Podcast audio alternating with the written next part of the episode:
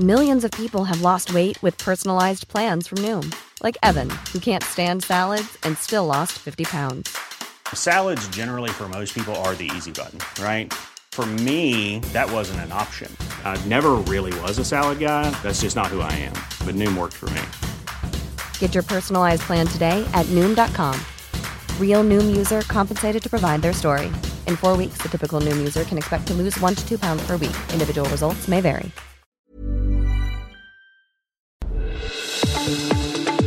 El Heraldo Radio presenta Zona de Noticias con Manuel Zamacona. Zona de Noticias, el epicentro de la información.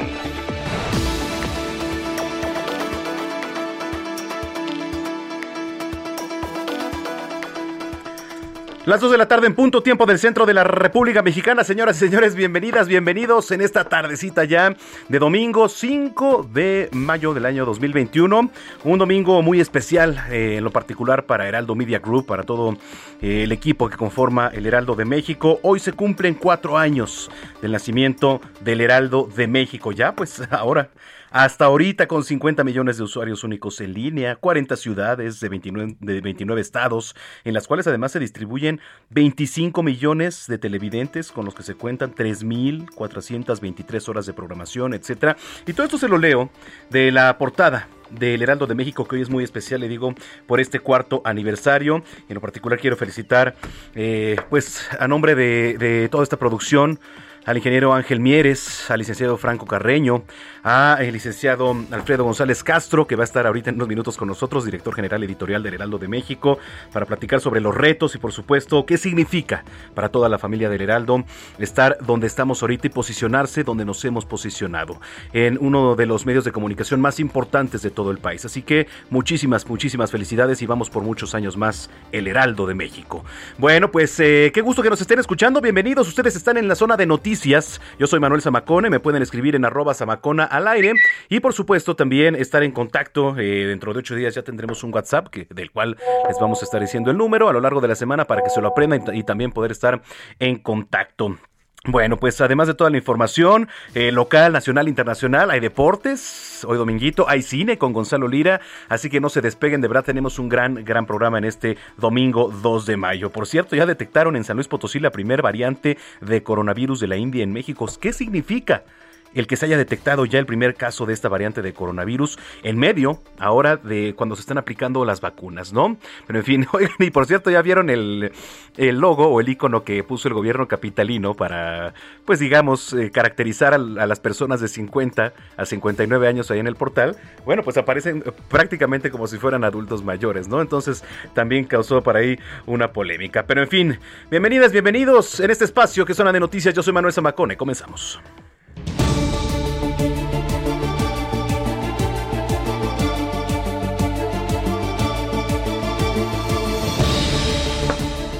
Vamos con lo más importante generado en las últimas horas. Detectaron túneles en ocho estados del país de alta ingeniería en Huachicole. Investigaciones federales revelaron este nuevo modo de operación para el crimen organizado.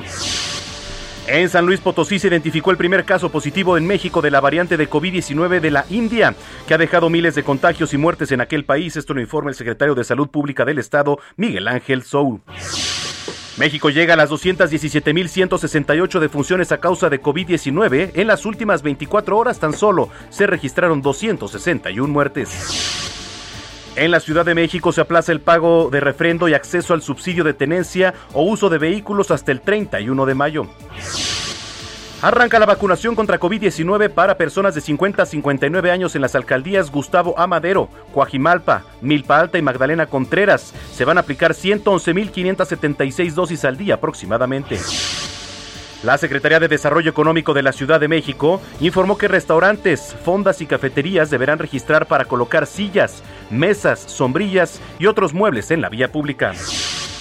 El Consejo Técnico del Instituto Mexicano del Seguro Social sesionó para implementar el nuevo modelo de convenio de operaciones 2021 en entidades financieras para que se eviten endeudamientos y posibles fraudes.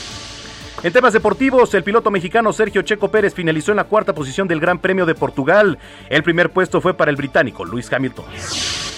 También en los deportes, el boxeador méxico-americano Andy Ruiz derrotó a su adversario Chris Arreola por decisión unánime en una pelea de pesos pesados celebrada el día de ayer en Carson, California. En temas internacionales, Kamala Harris, la vicepresidenta de Estados Unidos, va a ocupar un nuevo puesto en la administración de Joe Biden como directora del Consejo Nacional del Espacio. Brasil. Brasil registra 2.656 muertes por COVID-19 en 24 horas. Hasta el momento van 406.476 fallecidos y 14.725.975 contagios.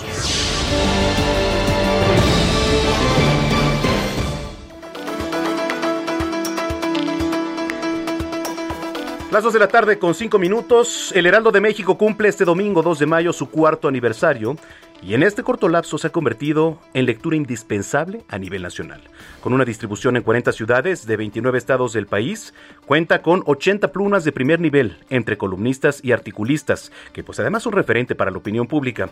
Su fuerza no solo radica en los 70 corresponsales que tienen los principales estados y ciudades del país, sino también en sus suplementos semanales como Gastrolab, Cúpula, Escapada H, Panorama y Mente Mujer por su diseño, ha recibido 30 reconocimientos nacionales e internacionales. Por ejemplo, fue galardonado con la medalla de bronce de premio Añe Eche 2017 al mejor diseño periodístico de España, Portugal y América Latina por portada, ¿eh? Ni uno más. Publicada en el martes 16 de mayo de 2017 sobre el asesinato del periodista Javier Valdés. Del Heraldo de México surge el Heraldo Digital, que actualmente tiene 50 millones de usuarios únicos, así como 1.815.635 seguidores en Instagram, Facebook, Twitter, YouTube y TikTok. De estas dos plataformas nace Heraldo Televisión, que se transmite por los canales 10.1 y 10.2 de televisión abierta, 161 de Sky y 606 de Star TV. Cuenta con 25 millones de televidentes. En junio de 2019 surge Heraldo Radio, que se ha posicionado en segundo lugar del rating de audiencia, con 98 frecuencias en 76 ciudades de toda la República. Transmite 3.423 horas de programación los 7 días de la semana. Esta es la fuerza de Heraldo Media Group la H del Heraldo que se lee, se comparte, se ve y ahora también se escucha. Muchas felicidades y tengo el gusto y el privilegio de recibir hoy aquí en la cabina del Heraldo Radio Alfredo González Castro, director general editorial del Heraldo de México. Alfredo, bienvenido. ¿Cómo estás, Manuel? Pues estamos de manteles largos aquí en el Heraldo Media Group, particularmente em, hace cuatro años, a estas horas estábamos eh, en labor de parto, así decimos, porque Hace cuatro años a esta hora estábamos confeccionando, armando ya lo que iba a ser la primera edición. Bueno, no, a estas horas me estoy equivocando porque más bien a estas horas ya estaba en la calle la primera edición del Heraldo de México. Como recordarán los amigos del auditorio, em, el periódico, digamos que esta es la nueva era del Heraldo de México, en, se dejó de publicar durante 15 años aproximadamente y hace cuatro años vio la luz nuevamente este proyecto periodístico, que bueno, como bien ya lo comentabas en esta introducción, muy, muy documentada con toda la información que traes, don Manuel. Sí, sí, sí. Muy bien, muy bien por ti. Eh, entonces, eh, ya teníamos, ya tenía, en este momento ya tenemos un medio consolidado como multiplataforma. Eh, lo decías tú, estamos en radio, estamos en televisión y, y la parte digital que, en realidad es un proyecto periodístico que hace cuatro años poca gente tenía fe de que iba a crecer tan rápido y ahora somos, eh, yo me atrevería a decir, el medio de referencia más grande. Eh, en, la parte digital, por ejemplo, estamos ya en el segundo lugar sobre medios que incluso tienen más de 100 años. Sí, por supuesto. Entonces, eh, creo que ha sido muy, muy pronto, muy rápido el, el crecimiento de, de esta marca, de esta firma y gracias, gracias al equipo que hace posible todo esto. Desde reporteros, auxiliares, coeditores, editores, reporteros gráficos, diseñadores, caricaturistas, columnistas, articulistas invitados, a todo el personal de la planta que nos imprime todos los días, a todo el personal administrativo, a todos nuestros promotores y distribuidores y también al área de ventas. Pero sobre todo, Manuel, amigos del auditorio, gracias a todos los lectores y nuestros anunciantes que son los que hacen posible o han hecho posible este crecimiento tan rápido. Y, y también es, es, importante decir, Manuel, el reconocimiento a nuestro presidente que es Ángel Mieres, a Franco Carreño, que es nuestro, director general, y a la señora Cristina Mieres, que es vicepresidenta, que son, digamos, que son la columna vertebral, que ellos, eh, ellos como inversionistas, ellos como directivos, pues le apostaron mucho y creo que eh, ya hemos recorrido un buen camino, hemos dado pasos importantes, pero todavía falta mucho por hacer. Eh, ¿Qué cambios has visto eh, desde que nació el Heraldo ahora? Aquí especialmente en el impreso, digo, ahora somos una multiplataforma, ¿no? Ha evolucionado todo, pero en particular, ¿qué cambios has visto desde el inicio, desde que se sentaron a tomar un café, ¿no? El otro día estaba platicando con Adrián Palma. Así es, nos sentamos a tomar un café para diseñar.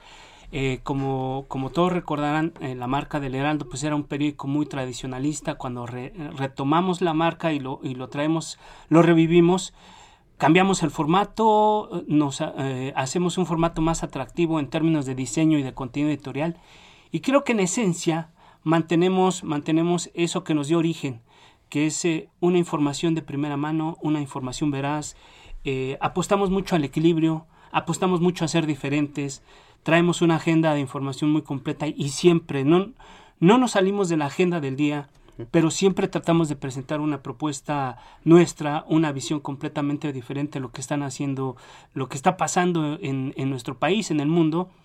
Y creo que ese sello distintivo, tanto en la parte del manejo de la información como en la cuestión gráfica, nos ha permitido marcar una pauta en el mercado de los medios de comunicación, que hay que decirlo también, no ha sido nada fácil y sobre todo ahora con el tema de la pandemia. Hemos visto mucha gente, muchos medios que han recortado personal, han bajado paginación, han dejado de circular. Afortunadamente nosotros todavía nos mantenemos como un medio importante, con mucha penetración, con mucho crecimiento. Somos de los pocos medios que hemos crecido.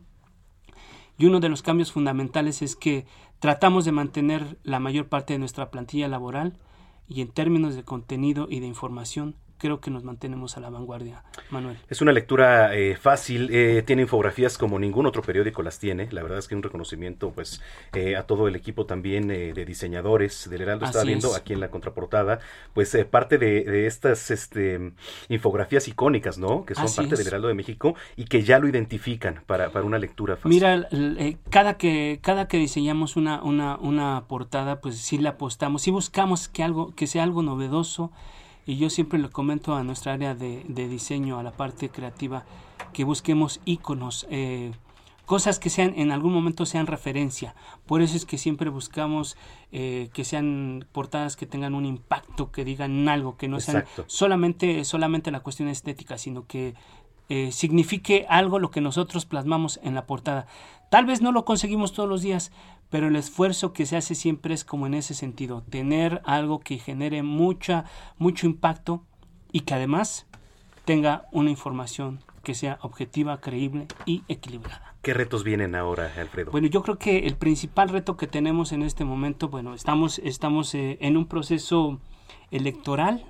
Yo creo que eh, ahí es donde nos tenemos que mantener, mantener informada con mucha objetividad y equilibrio a la gente, sobre todo porque sabemos que estamos inmersos en un momento político donde hay mucha diversidad de, de tendencias, de opiniones.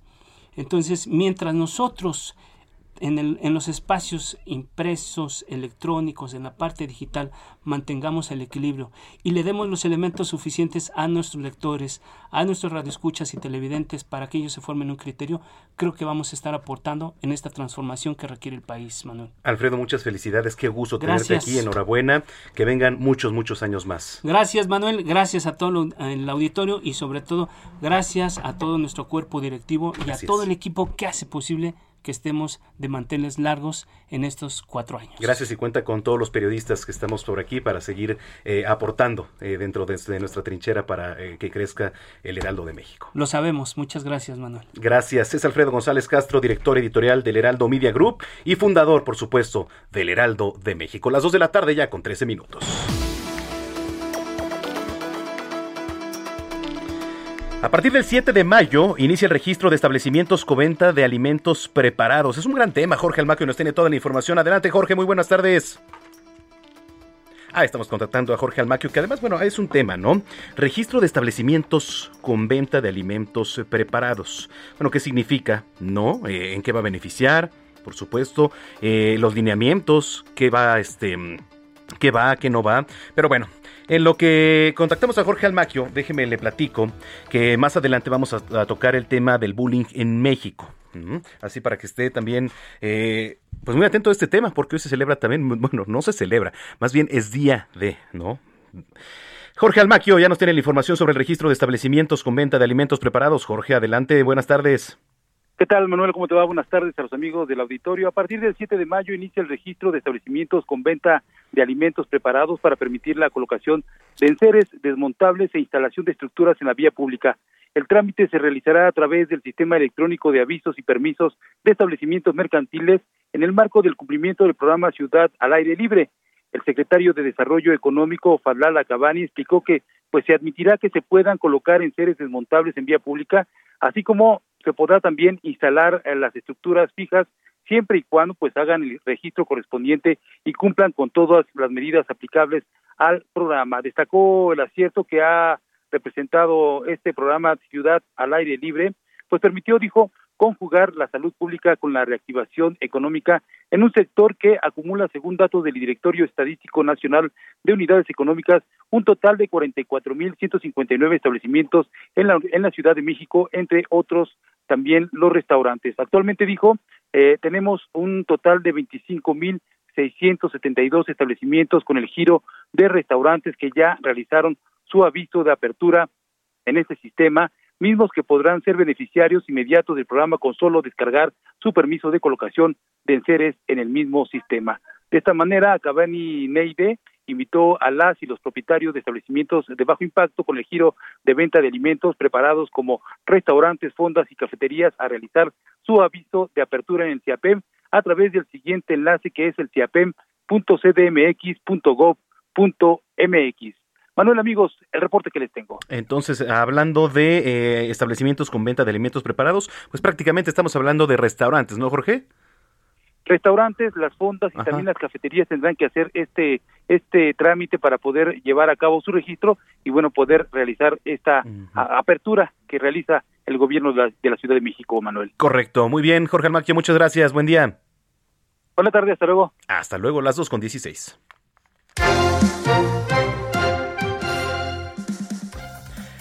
Saludos, saludos a todos los que nos ven allá en Houston, aquí a través de nuestra cámara web. Me da muchísimo gusto. Allá en Chicago, los que nos escuchan también, por supuesto, en Estados Unidos, pero en particular en Texas. Saludos, saludos en el canal 21 de Now Media TV, que hoy estrenamos Zona de Noticias. Oigan, eh, las telefónicas allá en Estados Unidos están listas para abrir cuentas celulares a los mexicanos elegibles, ¿eh?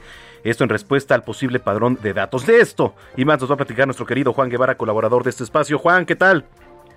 Mi querido Manuel Zamacona, ¿cómo estás? Saludos desde Houston. Este, y bueno, así es. Fíjate que, bueno, primero que nada, felicidades a nuestros socios estratégicos. Cuatro años sí. y hemos tenido un crecimiento enorme. Así que estamos encantados de ser los socios estratégicos de Heraldo Media Group aquí en los Estados Unidos. Y bueno, muchas, muchos años y los que vienen para el crecimiento de todos nosotros.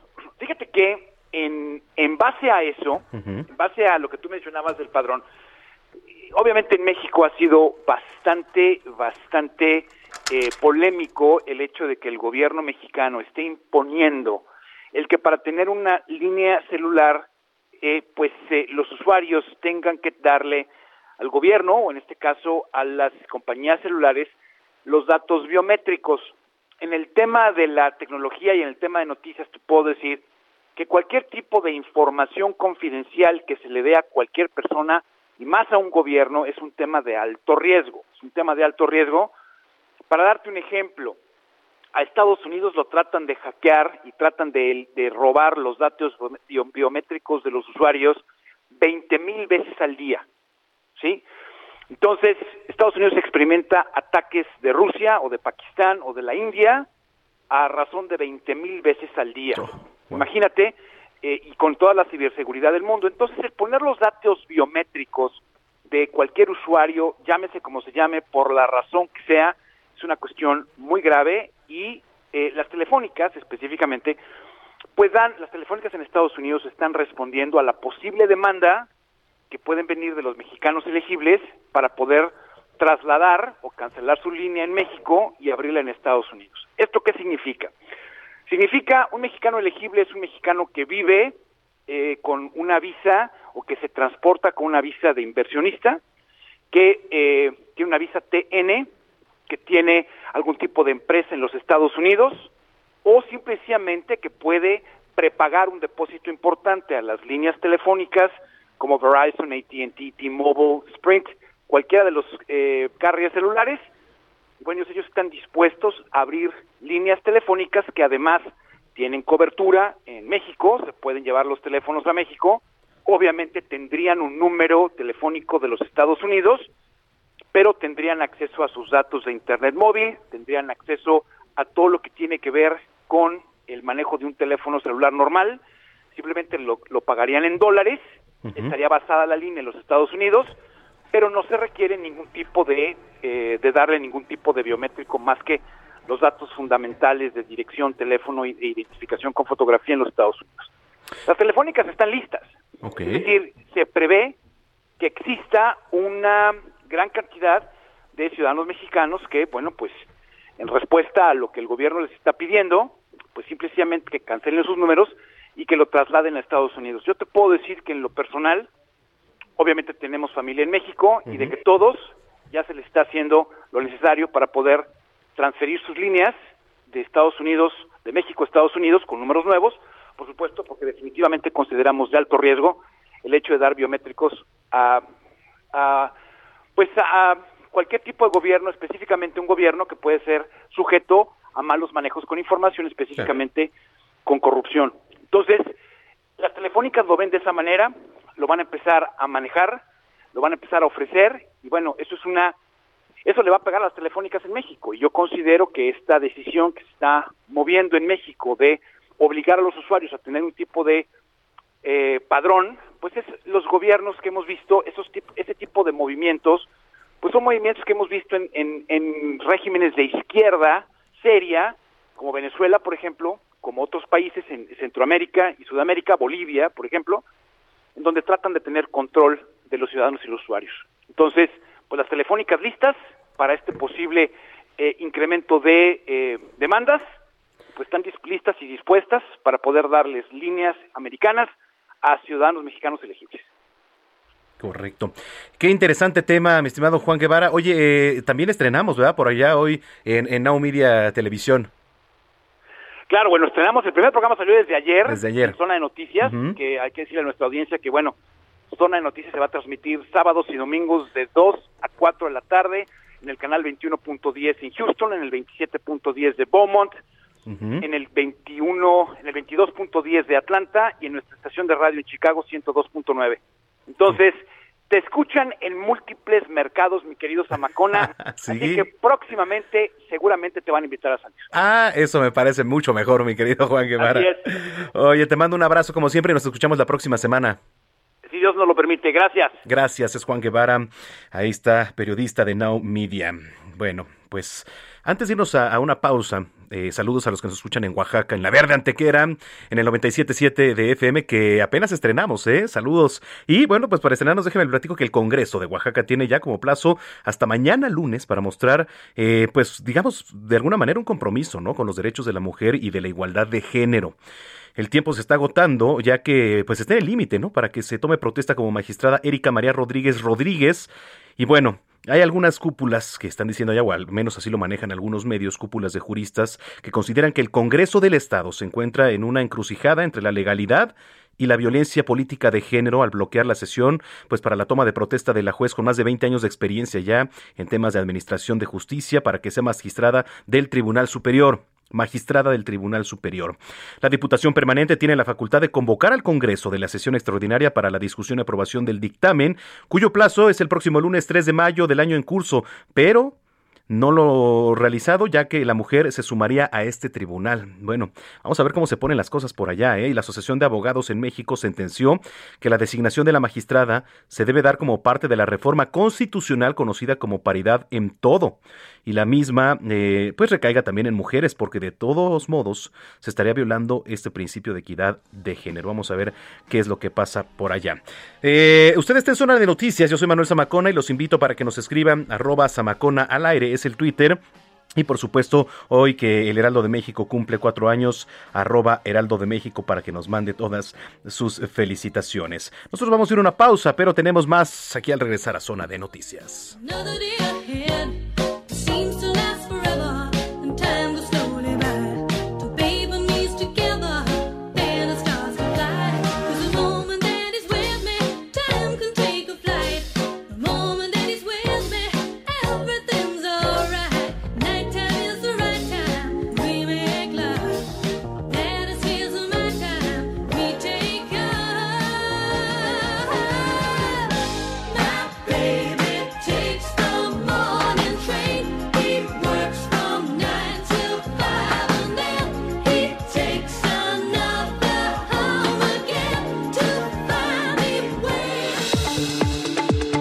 Vamos a una pausa y regresamos con Manuel Zamacona a Zona de Noticias por Heraldo Radio.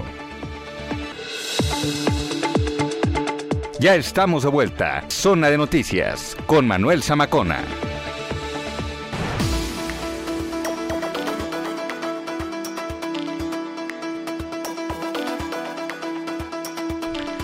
Las 2 de la tarde ya con 30 minutos en el tiempo del centro del país. Mire, sin duda uno de los grandes placeres de la vida, pues es reír a carcajadas, ¿no? Y, la risa además es considerada una expresión genuina de las distintas emociones humanas, asociadas pues a la alegría, a la diversión, al humor.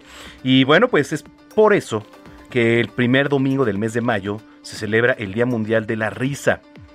La creación de este día pues ha sido iniciativa del doctor Madan Kataria, en el año de 1998, que es fundador del movimiento Yoga de la Risa, promoviendo la risa como emoción positiva para contribuir a la paz mundial. La risa considerada pues como una manifestación de alegría, ¿no? De bienestar que genera una reacción psicofisiológica y descarga emocional. Fíjese, eh, ya hablando en términos este, fisiológicos, la risa se localiza en la zona prefrontal de la corteza cerebral y es el área evolucionada del cerebro ya que en ella se ubica la creatividad, la capacidad para pensar en el futuro y también en la moral. Así que bueno, pues qué tal exactamente. Riámonos mucho, riámonos mucho porque además, este, pues usted suelta una serie de endorfinas y una serie de emociones que la verdad sanan y pueden sanar enfermedades. Vamos a otros temas ya, eh, entrando en temas nacionales y recorriendo la República Mexicana, vámonos hasta Colima, porque el gobernador José Ignacio Peralta confirmó que dio de baja su administración al presidente de la Junta de Conciliación y Arbitraje. Toda la información en voz de Marta de la Torre, corresponsal en Colima. Marta, gusto saludarte, muy buenas tardes. Igualmente, Manuel, un gusto en saludarte. Eh, buenas tardes también al auditorio. Pues se trata del presidente de la Junta de Conciliación de Arbitraje, Adán García Arámbula, quien fue dado de baja de la administración de José Ignacio Peralta Sánchez. Precisamente el gobernador de Colima confirmó que dio de baja a este funcionario después de que fue denunciado el viernes 30 de abril ante la Fiscalía General del Estado por haber agredido a su esposa. El mandatario estatal afirmó que no se va a permitir que ningún colaborador de su administración violente a una mujer, razón por la cual instruyó a la secretaria del Trabajo y Previsión Social, Esperanza Hernández Briceño, para que procediera con la baja inmediata. También aseguró que no solamente se trata de los colaboradores o de los trabajadores, sino de todas las personas que eh, pues están en el gobierno del estado, ya que aseguró que su administración existe cero tolerancia a la violencia de género y aseguró que la obligación precisamente de la administración pública es hacer respetar la ley. Indicó que será la propia Fiscalía General del Estado la que investigue esta acusación, este caso y deslinde responsabilidades y pues que también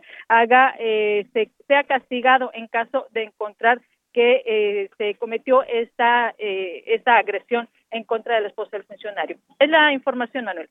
Bueno, pues estaremos muy pendientes. Gracias, Marta de la Torre. Gracias, buenas tardes. Muy buenas tardes. Hoy regresando aquí en la capital, la jefa de gobierno Claudia Sheinbaum eh, anunció que a partir del pasado lunes 15 eh, de junio de 2020 el programa Hoy no circula eh, extendido, el que era extendido ya concluyó.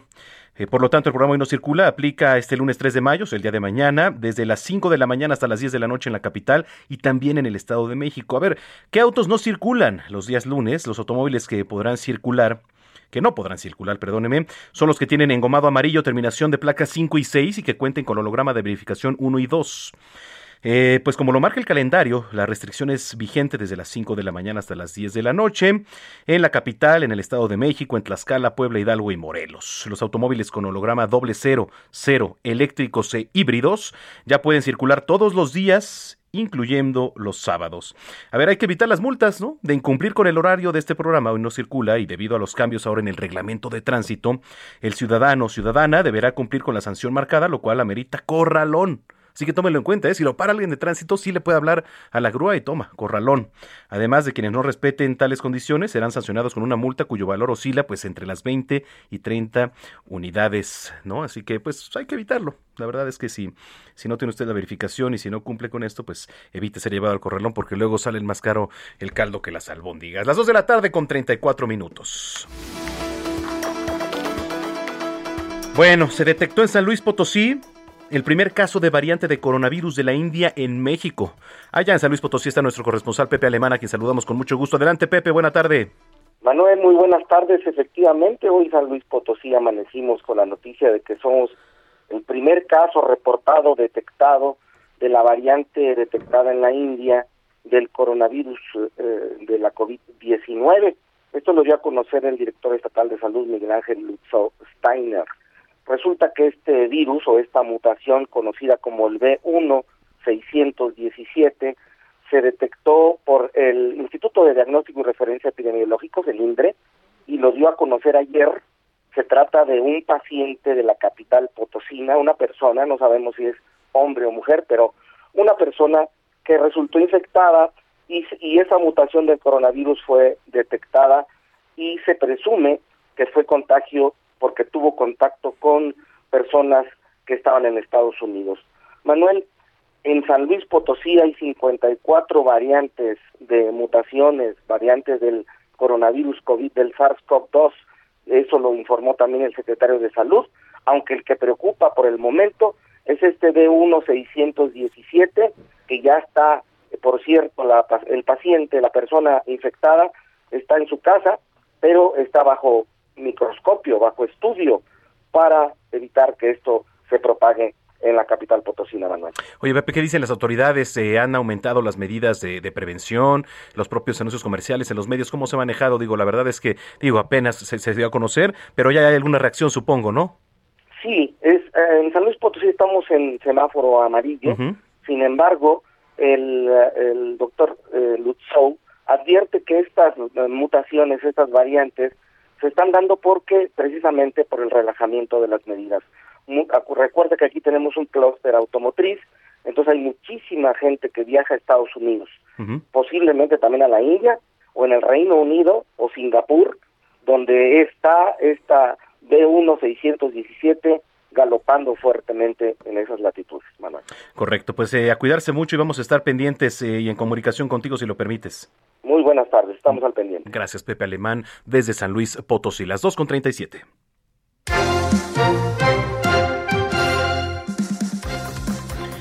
Bueno, tenemos el gusto de saludar hoy en la línea telefónica a Laura Licet Rodríguez, ella es comisionada ciudadana de Info Ciudad de México. ¿Cómo está, comisionada? Gusto saludarla, buena tarde. Manuel, qué gusto saludarte a ti y a toda tu audiencia. Gracias, hay un tema muy interesante que es la protección de datos en la niñez. ¿Por dónde empezar a hablar sobre el tema? Híjole, pues yo creo que por el tema del contexto, mi estimado Manuel, porque ciertamente tenemos ahorita cifras que ponen entre aviso, pues que nos ponen en alarma sobre el problema que representa el tema de del bullying, de la violencia digital y demás para nuestros niños. Y mira que estamos en épocas de festejos porque acaba de pasar recientemente el 30, el 30 de, de abril, del Día del Niño. El día de hoy estamos en el Día Internacional en contra del Bullying. y además, si no me equivoco, también estamos festejando el cuarto aniversario del Heraldo, si no me equivoco. Es correcto, cuarto aniversario del Heraldo de México. Así es, muchísimas felicidades. Aprovecho para felicitarte a ti y a todos, mi estimado Manuel. Pero bueno, esto, esto nos da la pauta para decirte que en este tema de la era digital, eh, pues se han acrecentado mucho eh, algunos de los delitos eh, relativos a, violencia digital, a, acoso en las redes sociales, este, algunos otros problemas relacionados con el uso intensivo de las plataformas, eh, aplicaciones, de eh, videojuegos en nuestros niños. Entonces, bueno, este es un tema por demás importante. Estamos hablando de que cerca del 50% de las niñas y niños entre 6 y 11 años aquí en, México son usuarios de Internet o una de computadora. Y, y bueno, ya hablamos de adolescentes de entre 12 y 17, ya estamos hablando de que ellos más del 80%, hasta el 94% utilizan Internet o una computadora. El, problema es latente, entre más se utilizan estos medios, más posibilidades hay de que nuestros hijos, hijas, eh, pues tengan, caigan en las, en las redes de algún delito de esa naturaleza. Oye, comisionada, y bueno, ahora en estos tiempos, eh, los niños, eh, pues tuvieron que adaptarse, ¿no? También a temas tecnológicos, digo, indispensablemente por el tema de la educación a la distancia, ¿no? Y eso todavía, pues quizá los podría volver en un punto más vulnerables. Por supuesto, este tema de las clases en línea y el uso de las plataformas hace que a final de cuentas eh, pues tengamos que dar o revelemos información relevante. Muchas veces el, por ejemplo, activar el tema de la ubicación de nuestro teléfono, el dar el nombre y la edad de nuestros hijos. Y recordemos que además también los niños, como están utilizando más su celular, pues los tenemos más conectados a las redes sociales.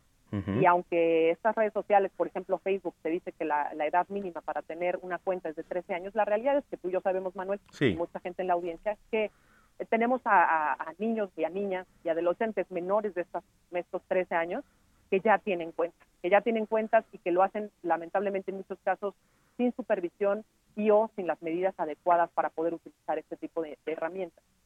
Laura, ¿cómo se protegen los datos de, los niños? ¿Cómo se podrían eh, proteger? La verdad es que es algo relativamente complicado, pero hay varios, varios frentes que se pueden abordar para poderlos cuidar. Eh, uno, uno de los grandes tips es que nosotros también como padres y, como adultos no le saquemos a, al tema de la tecnología. Aprendamos junto con nuestros niños a utilizar la tecnología y las herramientas que ellos ya están muy familiarizados en utilizar. Ese sería el primer gran tip.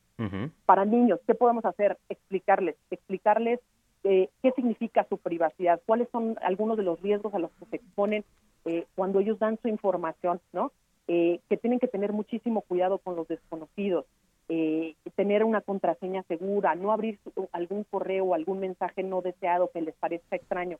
Eso es lo que podemos comunicarles a los niños. Y nosotros, como adultos, como padres, hay que tener en cuenta cuál es la, la, tecnología que es adecuada para nuestros hijos. No todos, no todos a cualquier edad deberían de poder tener una cuenta en una red social o deberían de poder tener un celular. Hay que establecer límites y controles parentales y ajustes en la privacidad. Ahí en la configuración de nuestras redes podemos configurar esa privacidad para evitar que sean expuestos innecesariamente a un riesgo. ¿Hay información de parte de InfoCDMX donde pues se pueda consultar este estos temas, comisionada? Por supuesto que sí. Nosotros siempre estamos abiertos en el info de la CDMX para eh, brindarles toda esta información. Pueden visitar tanto nuestras redes sociales como nuestra página de infocdmx.org.mx eh, en donde nosotros estamos, además de todo, además de tener una plataforma en donde tenemos información también dirigida a padres, también estamos dando a conocer distintos eventos. Tan solo el jueves pasado, el día previo al Día del Niño, tuvimos un evento en donde tuvimos a expertos explicando eh, cuáles eran las medidas y cuáles eran los tips para llegarle no solo a padres, sino, por ejemplo, con un cuento de Caperucita Roja, llegarle también directamente a los niños. Entonces, estén atentos también a nuestras redes sociales porque tenemos eventos claramente dirigidos también a nuestros niños y a sus padres para que sigan protegiendo su información. Correcto. Laura, te agradezco mucho que hayas platicado con nosotros hoy aquí en Zona de Noticias. Encantada, mi estimado Manuel, y de nueva cuenta feliz, feliz aniversario a todo el equipo del Heraldo. Te saludo a ti y a toda tu bien. Te agradezco mucho, comisionada. Es Laura Lisset Enríquez, comisionada de ciudadana de InfoCDMX. Las dos de la tarde con 42 minutos. Que por cierto, más adelante le vamos a estar entrando al tema del bullying en México. ¿eh? ¿eh? está interesante. México número uno en bullying, según la OCDE. Vamos a estar más adelante platicando con Adrián Ortiz, psicoanalista. Pero mientras tanto, le doy la más cordial bienvenida aquí a Zona de Noticias al doctor Manuel Lavariega, ya colaborador, por supuesto, de este espacio médico cirujano, que nos va a platicar acerca de la tercera dosis, ¿no? En COVID, que pues ha sido además trending topic esta semana. Doctor Lavariega, Tocayo, qué gusto saludarte. Buenas tardes. Estimado Tocayo, ¿cómo te va? Muy buena tarde a ti y a todo tu auditorio. Muchísimas gracias. Oye, este, pues sí, sin duda esta semana estuvo en Trending Topic el tema de la tercera dosis, ¿no? Es correcto. Toda esta semana estuvimos viendo muchas noticias respecto a si es necesaria o no una tercera dosis de, la, de las vacunas anti-COVID. Oye, ¿y, cómo darle lectura a todo esto? ¿Tú qué opinas acerca del tema? ¿Sí se pues tiene que dar tercera dosis con la segunda? ¿Qué opinas? Pues fíjate que todavía estamos como muy cercanos a toda esta nueva información. Apenas pues se están generando estas noticias, apenas se está generando esta información científica y estos estudios clínicos. Pero sí es importante mencionar que de una de las vacunas que tenemos hoy disponibles para eh, combatir la infección contra COVID, sí se emitió un postulado respecto a la necesidad de una tercera dosis. ¿Y por qué? ¿Porque la efectividad, este, digamos, está un poco baja o a qué se debe todo esto? No, la efectividad es correcta, la efectividad sigue siendo de acuerdo a lo publicado, pero lo que han visto con esta experiencia que hemos ido generando respecto a las vacunas, pues es que esta efectividad puede llegar incluso a bajar, a disminuir un poco. Hablan de un 95% y baja a un 91%. Entonces, pues justamente esto pues eh, con los estudios clínicos que se han ido realizando, pues nos ponen la postura, obviamente, de poder seguir vigilando cómo se comporta esta este efecto con las vacunas y también los pacientes. Es por ello importante, pues que se sigan realizando estudios clínicos. Y con esto encontraron, pues que es importante poder tener en cuenta que sí se requiere, en algunos casos, lo vamos a ver más adelante, pues una tercera dosis para completar pues una inmunidad cercana al 100%. Y esto, y esto sería interesante porque volveríamos a entrar quizá en un proceso otra vez de registro, ¿no? Primero los adultos mayores y todo esto. Digo, como tú lo bien apuntas, eh, quizá en, en, algunos casos, ¿no? Sí, y bueno, más que nada eh, acá se está valorando como una vacunación anualizada. Todavía falta información, todavía tenemos que seguir investigando, todavía tenemos que seguir viendo cómo los pacientes van controlando, pero sobre todo la inmunidad y sobre esto pues decidir si utilizamos una tercera vacuna o no. Te digo, para este tema de una vacuna muy específica de un laboratorio farmacéutico transnacional bastante conocido por todos y que fue de las primeras vacunas que tenemos disponible, pues sí ya se confirmó que sí será necesario una tercera dosis más o menos entre seis meses y un año después de la segunda aplicación. Oye, eh, hablando y entrándole al tema, este, pues amanecimos, ¿no? Con la noticia de que ya en San Luis Potosí se dio el primer caso de la variante de coronavirus de la India en México. ¿Qué opinas? Eh, ¿Debemos tener miedo? ¿Hay que tener alerta? Bueno, miedo se, se, tiene, ¿no? A veces, pero debemos estar alertas. ¿Qué recomendaciones desde tu experiencia, doctor? Sí, justamente Seguramente va a ser noticia esta semana este punto. Amanecimos ya con la confirmación del primer caso en San Luis Potosí, ya confirmado, ya diagnosticado. Y pues bueno, tenemos que seguir con todas estas medidas, por eso no es... Eh, tenemos que, que, continuar, no hay que relajarnos en estas medidas básicas de lavado de manos constante, del uso del cubrebocas, del distanciamiento social del uso de alcohol en gel y de la ventilación de las habitaciones en donde estamos. Y por supuesto pues tratar de evitar estos tumultos o lugares donde hayan muchas personas. Y sobre todo ahora que estamos regresando a estas actividades que estamos retomando pues tener mucho cuidado con esto. Pero pues aquí lo importante es que uno estas vacunas aparentemente las que tenemos hoy disponibles en el mercado sí nos protegen contra estas variantes sí nos protegen contra estas nuevas cepas Vamos a seguir estudiando y vamos a seguir vigilando cómo se van presentando estos procesos de documentación y de investigación, pero aparentemente hasta ahora la información que tenemos es que sí nos protegen una vez que nos vacunamos. Pues eso es muy interesante. Ahora que pues eh, esta inmunización se está dando para personas de 50 a 59 años de edad, siempre es importante tener ahí y contar con la vacuna, que además pues yo este veo en la calle y prácticamente parece que ya estamos en semáforo color verde, ¿eh? Sí, lamentablemente es algo que yo también me he dado cuenta de esto, pero pues hay que seguir esforzándonos y bueno, pues yo creo que es un muy buen momento para que por medio de ti, de tu programa y de la estación, pues podamos recordarle a la gente que no se relaje y que lleve a cabo estas medidas, porque pues vemos el caso de la India, ¿no? Relajaron las medidas y ve cómo todo se salió de control. Sin duda. ¿Dónde te podemos encontrar en las redes sociales, doctor Lavariega?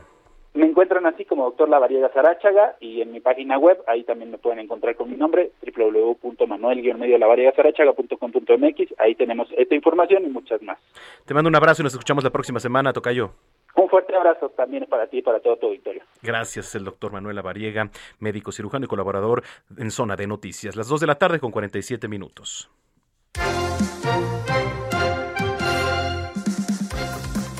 Oiga, la caída de un avión de la empresa TUM Aerocarga en la sierra del municipio de Calcomán dejó tres tripulantes fallecidos, esto lo informan las autoridades locales. El avión de carga propiedad de la empresa MCS Holding Cargo Services, eh, pues aparentemente salió de la Ciudad de México con destino a Manzanillo, allá en el estado de Colima. Por causas hasta el momento no determinadas, la aeronave se desplomó esta tarde allá en las inmediaciones del lugar conocido como Los Cortés en el municipio de Calcomán. Elementos de la Guardia Nacional acudieron al lugar para cordonar la zona, esperar el arribo de los peritos de Aeronáutica Civil, por supuesto, y de la Fiscalía General de la República. Eh, estaba leyendo una nota muy interesante mm, antes de irnos a la pausa, eh, porque eh, ya sabe que todos los días o se celebra o se conmemora algo. Hoy, 2 de mayo, es Día del Atún. Mire, usted entra, bueno, yo siempre tomo de referencia esta página que es muy buena, que es Día Internacional de.com, y entonces eh, se va a encontrar que hoy es Día Mundial del Atún. 2 de mayo se celebra el Día Mundial del Atún, una especie que está sometida a una sobrepesca eh, por su valor nutritivo, además económico. Eh. Las Naciones Unidas detectaron y decretaron este día en el año 2016, siendo 2017 el primer año de celebración.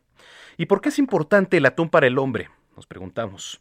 Muchos países en el mundo dependen del atún para la nutrición, el desarrollo económico, el empleo e incluso la cultura y el ocio.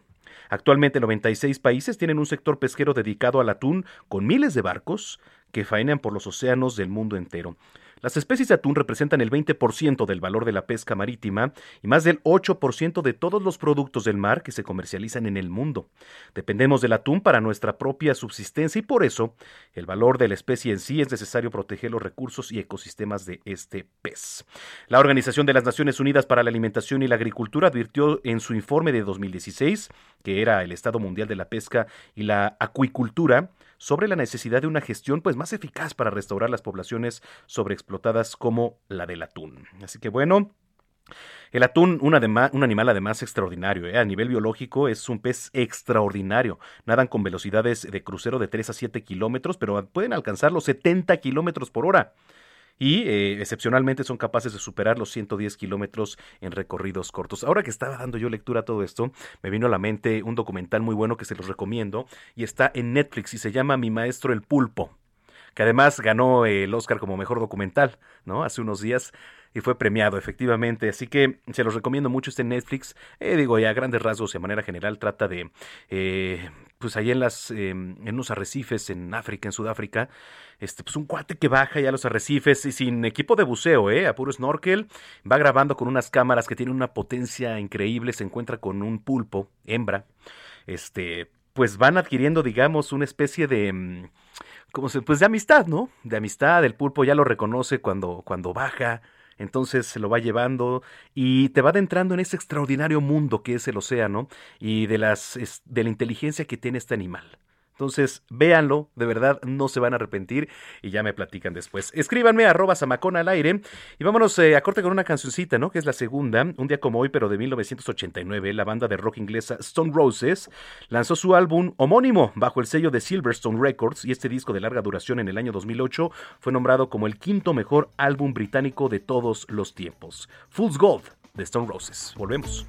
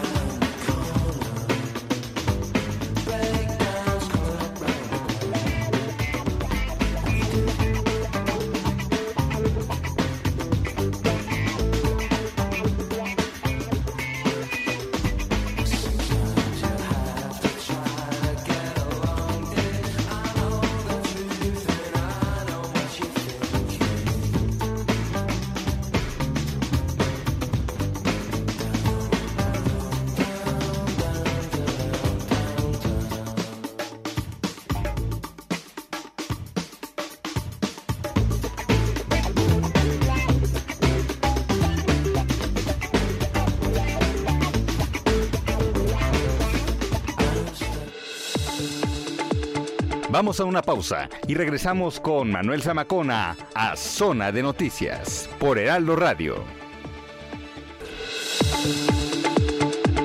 Ya estamos de vuelta. Zona de Noticias con Manuel Zamacona.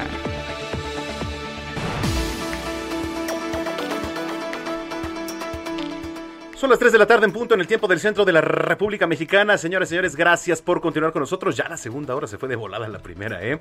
Usted se encuentra en zona de noticias en esta tarde de domingo 5 de mayo del año 2021.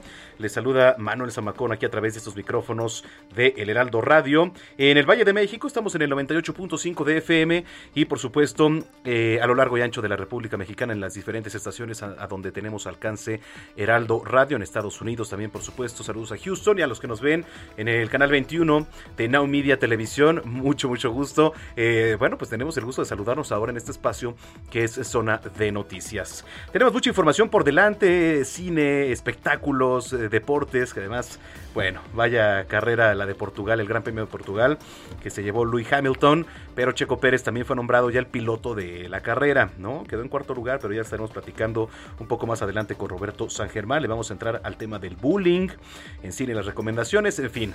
Eh, sí me gustaría mucho que estuviéramos en contacto, arroba Samacona al aire, arroba Samacona al aire para que me den sus opiniones, sus comentarios, sugerencias y estar en constante comunicación. Bueno, pues en zona de noticias le llevamos lo más relevante y a continuación el resumen con nuestra jefa de información, Steffi Cuartino.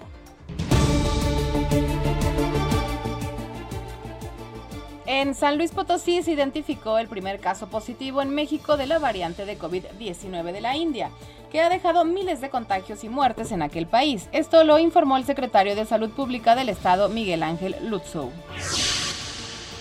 México llega a las 217.168 defunciones a causa de COVID-19. En las últimas 24 horas se registraron 261 muertes. Y en la Ciudad de México se aplaza pago de refrendo y acceso al subsidio de tenencia o uso de vehículos hasta el 31 de mayo. El Congreso de la Ciudad de México aprobó que los prestadores de servicio social reciban una retribución no menor a 2.724 pesos que les permita cubrir parte de sus necesidades básicas. Y arranca vacunación contra COVID-19 para personas de 50 a 59 años en las alcaldías Gustavo Amadero, Coajimalpa, Milpa Alta y Magdalena Contreras. Se aplicarán 111.576 dosis al día aproximadamente. La Secretaría de Desarrollo Económico de la Ciudad de México informó que restaurantes, fondas y cafeterías deberán registrarse para colocar sillas, mesas, sombrillas y otros muebles en vía pública. México suspendió su participación en la edición 2021 del programa para la evaluación internacional de alumnos PISA, que se realiza, eh, que realiza la OCDE cada tres años, por lo que se pierde una fuente muy importante para saber la situación de aprendizaje de los estudiantes. Y en información deportiva, el piloto mexicano Sergio Checo Pérez finalizó en la cuarta posición del Gran Premio de Portugal. El primer puesto fue para el británico Lewis Hamilton. Y el boxeador mexicoamericano Andy Ruiz derrotó a su adversario Chris Arreola por decisión unánime en una pelea de pesos pesados, celebrada ayer en Carson, California. Y en información internacional, Kamala Harris, la vicepresidenta de Estados Unidos, ocupará un nuevo puesto en la administración de Joe Biden como directora del Consejo Nacional del Espacio. Brasil registra 2.656 muertes por COVID-19 en 24 horas. Hasta el momento van 406.473 fallecidos y 14.725.975 contagios. Hasta aquí la información, Manuel. Muy buena tarde.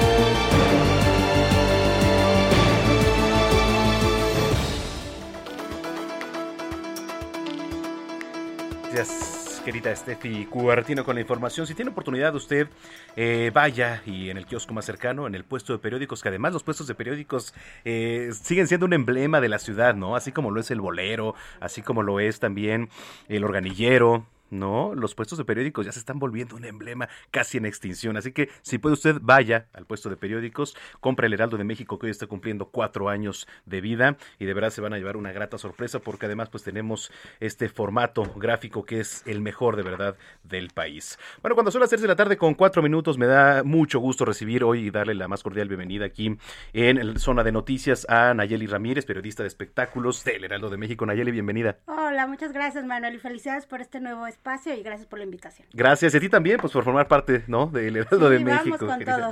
Oye, ¿qué traemos en los espectáculos? Oye, pues mira, te traigo una rola, a ver si la, nos la pueden poner. Ajá. Es esta rola de Gran Sur de este grupo, no sé si lo ubicas, que está eh, complementado por Sophie Mayen, por Cha, por Iñaki.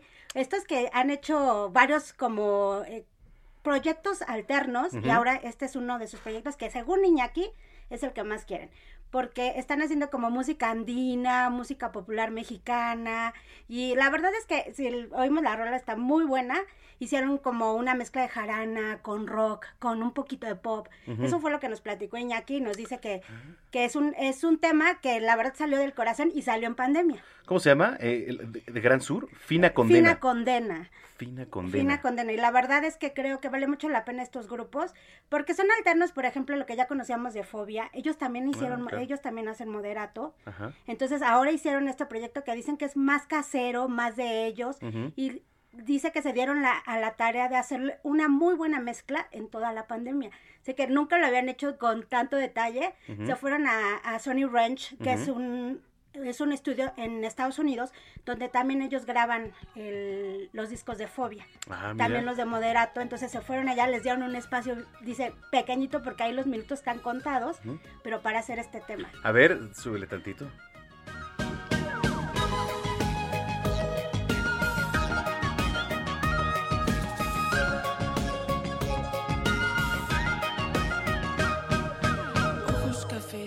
tu piel dorada, la brisa del mar y tu dulce mirada, eres fuego y sal.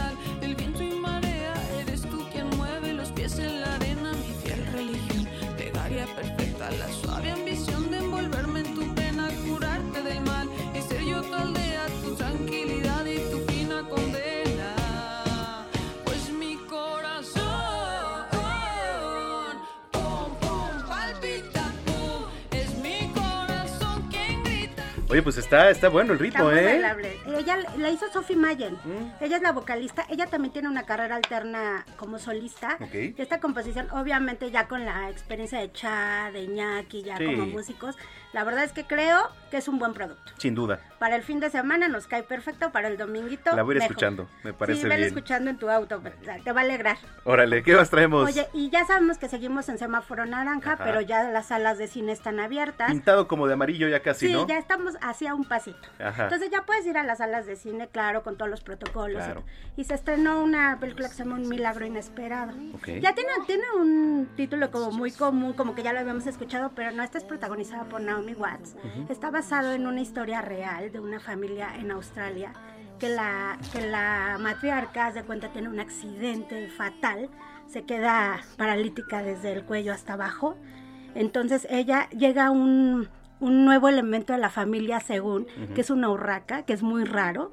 ¿Urraca? Ajá, una urraca, este pájaro muy, muy común en Australia y les da como un giro a la vida a toda la familia y ella se motiva. Es como una película motivacional, la verdad, para toda la familia, para poderla ir a ver al cine. Se estrenó este fin de semana, entonces pues les traigo esta recomendación. Es para toda la familia, es, te digo, es como muy conmovedora, tiene un buen soundtrack, entonces vale la pena porque es como muy tranquila. Sí, Milagros. un milagro inesperado. Un milagro Así se llama en español. Y sí te sacará alguna que otra lagrimita, porque la verdad es que sí es una historia un poco trágica, pero eh, al final pues salen como avante toda la familia y toda esta historia es real. Entonces es basada en un libro que ellos escribieron con fotografías del Papa, que el Papa es fotógrafo. Entonces eh, pues la retomaron los estudios de Hollywood y ahora la lanzan con Naomi Watts. Naomi, bueno, qué actriz, ¿eh? Sí, y aparte actúa súper bien, se ve guapísima como siempre. Sí. Y trae ¿Cuántos, años, tiene Naomi, ¿Cuántos años tendrá Naomi Watts? Pues está ya tirando a los 50, ¿eh? Ah, sí, yo pensé que era todavía un poco más grande, fíjate. Ah, no, no, no. Pero de todas maneras se ve muy guapa. No, sí, claro, sí, por supuesto. Aparte ahí sale, eh, ella sorfea al principio, ah, entonces la, la ves muy bien. Pero la verdad es que es una historia muy conmovedora. Entonces se la recomiendo para toda la familia. Me parece perfecto. ¿Con qué más nos vamos? No se olviden, hoy se estrena Luismi. Ah, la, otra, el, otro capítulo. El cuarto capítulo. Y ya tenemos algunas sorpresitas ahí. Yo ya lo vi. Ah, ¿ya, lo viste? Ya lo vi. ¿Y qué tal? La verdad es que sí les va a sorprender algunas cosas que salen. No puedo hacer spoilers. No, pero danos un adelanto, hombre. Hablamos con Fátima Molina, que fue la ah. actriz que se que salió en el tercero que según es una de las novias de Luis Miguel, que muchos la relacionaron con Patricia Manterola. En la serie se llama Paula Montero. O sea, como que el, ah. el, nombre muy, muy similar, pero ella nos, nos dice que pues que, que, no nos vayamos por la, con la finta, porque su personaje está basado en otros más. Entonces ella la entrevistamos y a ver si tenemos por ahí el audio. Venga, a ver. Resulta que estos personajes son la fusión de varias personas en la vida de Luis Miguel. Eh, pero está divertido, está, está muy padre ver la interacción que tiene la gente, porque a final de cuentas así ha sido el público de Luis Miguel desde la primera temporada. Y, y, es la dinámica que, que, se juega cada domingo, ¿no? Donde el público se dedica a investigar los momentos, con, las escenas que van viendo en la serie, hacen sus conjeturas con los personajes y si bien estos personajes están dibujados a partir de otras personas, eh, pues eso viene siendo lo interesante también eh, en este caso, o en el caso de Jack y, el mío, con Chris y con Paola. Nos divertimos, bueno, yo al menos me divierto muchísimo leyendo las cosas que me ponen. Eh, pero sabíamos que, esto iba a suceder y, y, es lo padre, te vas divirtiendo también con ellos, ¿no? Entonces, vamos a ver un nuevo tema Vamos a ver una interacción más con Michelle. Ya no les puedo adelantar mucho porque si no los de Netflix me matan.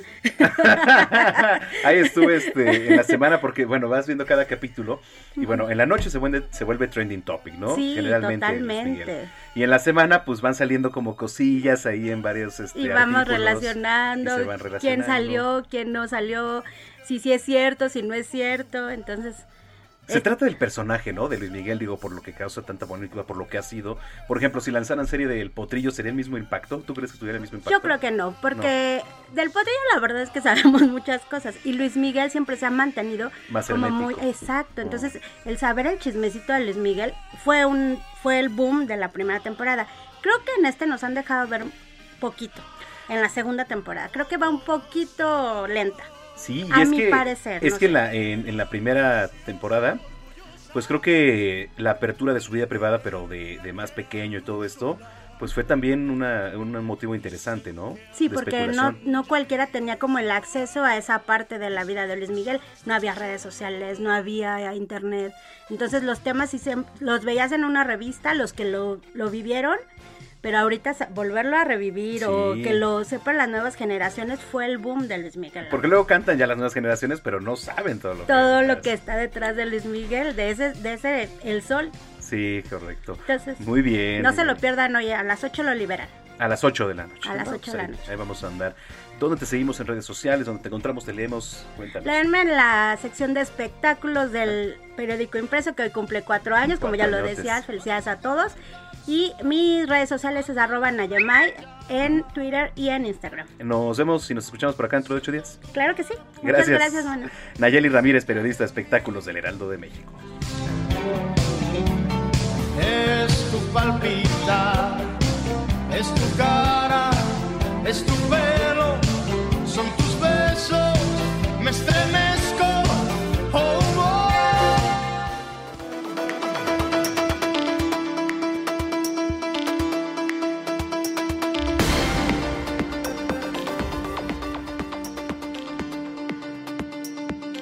Las 3 de la tarde ya con 13 minutos en el tiempo del centro del país. Eh, mire, antes de continuar con la información, estaba leyendo una nota. México abandona la evaluación educativa mundial PISA. ¿Qué es esto de, PISA? Bueno, desde el año 2000 México ha sido uno de los 39 países que ha participado en este programa, que es el programa para la evaluación internacional de alumnos que realiza la OCDE cada tres años, con lo cual, pues sí se pierde, ¿no? Una de las fuentes más importantes de información para conocer la situación de aprendizaje de los estudiantes. Esto además lo advierte el Instituto Mexicano para la Competitividad. De acuerdo con el IMCO, esta decisión en el contexto pues de la crisis sanitaria, en especialmente en negativa, es negativa, ¿no? Ya que el país no tendrá un parámetro comparable a nivel nacional del impacto de la pandemia sobre el aprendizaje en el país. Así que bueno, pues eh, ahí lo tiene. Le decía, desde el año 2000 México ha sido uno de los 39 países que ha participado en este programa. Insumo que permite a los países tomar decisiones de política pública para mejorar el desempeño. Bueno, eh, David Calderón, director de Mexicanos Primero, nos va a abundar sobre esta información. ¿Cómo estás, eh, David? Qué gusto saludarte. Gracias, Manuel. Buenas tardes. Saludos a ti y a tu auditorio. Muchas gracias. Desde tu experiencia estábamos poniendo en contexto todo esto. ¿Qué significa el que México abandone la evaluación educativa mundial? Pues mira, sería un tema muy, muy grave eh, en varios sentidos. en primer lugar, ¿por qué no contar con esa información? Rompería una serie histórica que venimos llevando desde el año 2000 y es un proceso en el que la verdad es el referente a nivel internacional. A los 15 años se mide a todos los estudiantes de los países participantes.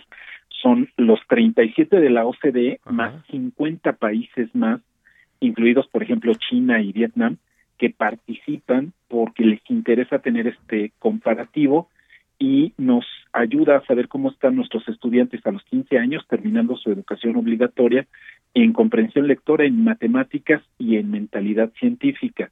Entonces, no tener ese referente, pues por supuesto nos impide focalizar los esfuerzos para mejorar. ¿Para qué ha servido PISA en el pasado? Nos sirvió, por ejemplo, para eh, abundar en la en la decisión de no podemos tener tantos sistemas de bachillerato separados.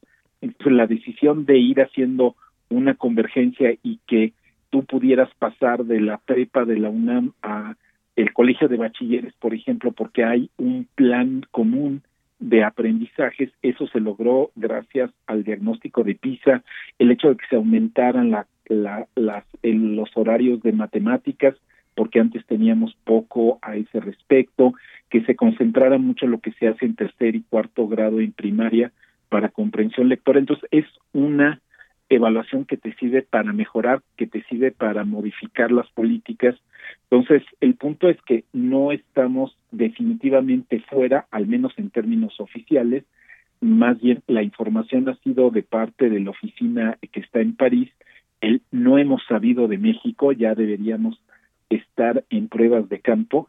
Entonces sí es una alarma, es un llamado de atención y hay que emplazar a mi juicio a la secretaria de Educación Pública y también a la gente de la Comisión de Mejora por la Educación para decir no podemos perder esta prueba, no se va a hacer ahora, se va a hacer en mayo de 2022, pero ya ahorita hay que haber hecho las pruebas de campo y México se está atrasando.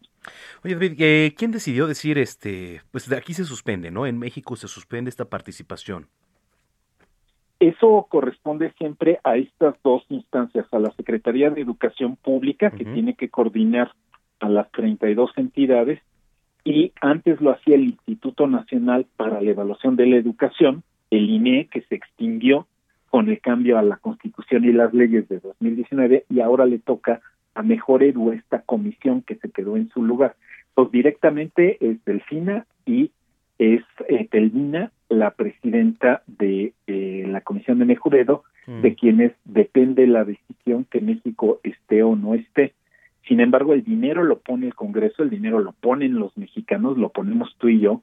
Ya pagamos el costo del procesamiento, lo que falta es pagar no a la OCDE, sino pagarle a los mexicanos que tienen que hacer eh, la investigación en campo. Eh, y eso es, digamos, lo que está todavía pendiente y que todavía, como digo, estamos a tiempo de corregir. ¿Habrá un programa similar a este tema de la evaluación internacional de alumnos? La verdad es que en el mundo no hay nada que se le parezca a Manuel. Hay, hay digamos, elementos interesantes.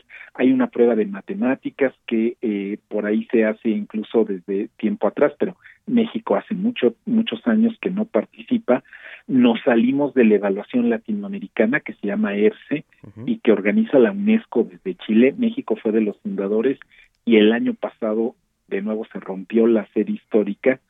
No se ha hecho planea eh, se entiende, pues están los chicos en casa, pero apenas regresando vas a necesitar un diagnóstico muy completo. Entonces, eh, pensar que te falta, no te falta gasolina porque rompes el tablero es un error. Nos van a salir malos resultados en el logro de aprendizaje de los chicos, pues obvio, en todo el mundo va a haber un retroceso. El asunto es saber cómo, dónde y qué podemos hacer y entonces no tener esta evaluación y no tener otras evaluaciones es como ir manejando a ciegas y como digo, te molesta que suena el foquito de la gasolina, pues ponle gasolina, no rompas el tablero, haz algo al respecto, mejora la educación de los mexicanos en lugar de parar las evaluaciones. Oye, pues qué interesante. Y un llamado, ¿no? También a la Secretaría de Educación Pública, pues para que se analice todo este tema, eh, David. Sí, sí, y como digo, es un esfuerzo que se ha hecho por muchos años la inversión tal vez más fuerte ya se hizo, se hizo el año pasado, hubo dinero destinado por el Congreso para que hiciéramos esta evaluación y entonces dejar esta cosa a la mitad sería pues un grave error y sobre todo la imposibilidad de ofrecerle algo mejor a las niñas y a los niños. No es una evaluación solo para que, eh, digamos, haya noticia y la consumamos en los comentarios. Es para hacer los ajustes que, como digo, en el pasado, pues ha servido para ajustar cosas en la práctica y es mejor, es como un, tener un mejor diagnóstico eh, de tu salud y bueno, pues a lo mejor las noticias no son muy buenas, pero ya sabes dónde hay que hacer algo, así que no nos lo deberíamos perder. Y la mejor inversión, pues sin duda es en la educación. Entonces... Así es, es, es, es donde, de donde salen los países, es de donde va a venir la recuperación económica, es donde está la justicia, precisamente cuando no dejas marginados a los que están en mayor dificultad y emparejas el terreno y nada se compara a la educación pública eh, en ese papel de igualador social, porque los distintos sistemas de becas, de transferencias, pues te alivian la necesidad por un rato, pero tener personas que puedan generar riquezas para sí misma y para su comunidad, ahí es donde está la clave y eso es educación. Sin duda. David Calderón, pues te agradezco mucho que hayas platicado con nosotros. Muchas gracias, Manuel. Estamos al pendiente a ver qué nos responden del lado del acepto. Claro que sí, estaremos pendientes y por supuesto el día que se tenga una respuesta, pues aquí están los micrófonos abiertos. Te agradezco muchísimo, Manuel. Muchos saludos a ti y al auditorio. Igualmente, David Cadelón, director de Mexicanos Primero. Bueno, pues el tema de abandonar la evaluación educativa mundial PISA. Eh, gracias por sus comentarios, gracias a todos los que nos han escrito en las redes sociales. Em, hay eh, información también relevante si usted ingresa, y lo invito a que lo haga, www.heraldodemexico.com.mx. La Fiscalía General de Justicia inició la investigación por el triple asesinato de mujeres en la alcaldía Cuauhtémoc. La dependencia integra una carpeta de investigación tras el deceso de una mujer de 34 años y sus dos hijas de 11 y 13 años, ocurrido en un departamento ubicado en la calle Nopal, colonia Atlampa. Bueno, de acuerdo con reportes preliminares, policías de la Secretaría de Seguridad Ciudadana acudieron a este domicilio tras reportarse la presencia de personas lesionadas por disparo de arma de fuego. Los primeros respondientes se refirieron que al llegar al lugar se percataron que en el interior del departamento se encontraban tres personas del sexo femenino con lesiones, por lo que solicitaron una ambulancia, cuyos paramédicos después de valorarlas indicaron pues que desafortunadamente ya no contaban con signos vitales. Bueno, Oiga, y vámonos hasta Jalisco. Allá eh, avanzó ya la vacunación de miles de maestros contra el coronavirus en 13 módulos implementados en 26 municipios. ¿eh? El reto es que antes del 5 de mayo, o sea, ya, pues en prácticamente, o sea, hasta hoy se cumplía, ¿no? Antes del 5 de mayo, o sea, el plazo era hasta hoy, haya 200 mil profesores inmunizados. La Secretaría de Salud informa que eh, hasta el momento 115 mil profesores han sido inmunizados con dosis del biológico cancino, que bueno, pues solo implica una dosis, tanto el ámbito público como el privado, ¿eh? allá, desde educación básica hasta nivel superior. Así que bueno, pues ya en los próximos días se espera concretar la vacunación para 203.850 profesores. ¿Qué significa esto? Que hasta hoy la aplicación es de casi el 57% mientras que pues en la aplicación de la segunda dosis para adultos mayores de 60 años se reporta avance del 78% en la aplicación de segundas dosis de la vacuna AstraZeneca para adultos mayores. Saludos por supuesto a todos los que nos escuchan allá en Guadalajara, ¿eh? en Jalisco. Hasta el momento se han aplicado 45.758 dosis, mientras que en otros siete municipios se han aplicado 25.683 vacunas de Sinovac. Así que bueno, pues así avanza el tema de la vacunación en Guadalajara y también en el resto del país. Escríbanos, por favor, en redes sociales están abiertas, arroba heraldo de México y arroba zamacona al aire. Siempre son bienvenidos sus comentarios, sus sugerencias. Tenemos una pausa, pero no le cambie. Usted está en zona de noticias. Yo soy Manuel Zamacona y volvemos.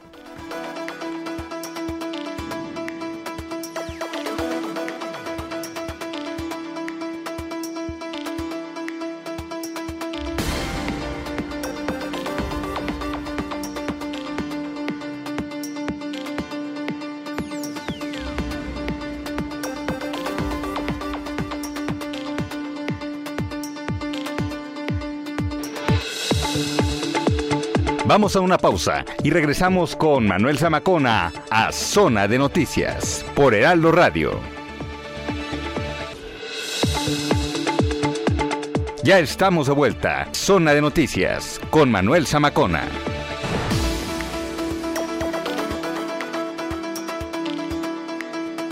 Son las 3 eh, de la tarde con 30 minutos en el tiempo del centro de la República Mexicana. Le entramos ya de lleno a la última media hora de zona de noticias. Hoy 2 de mayo, Día Internacional contra el Bullying o el Acoso Escolar. Le dijimos que íbamos a entrar al tema.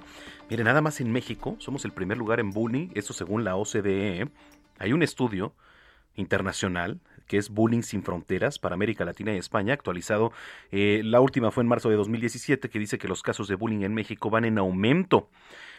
Siete de cada diez niños sufren todos los días algún tipo de acoso, el que sea, algún tipo de acoso y es un tema por demás interesante y preocupante. En la línea telefónica, Adriana Ortiz, psicoanalista y además pues colaboradora de Heraldo Media Group, a quien me da muchísimo gusto saludar como siempre. Adriana, ¿cómo estás? Qué gusto.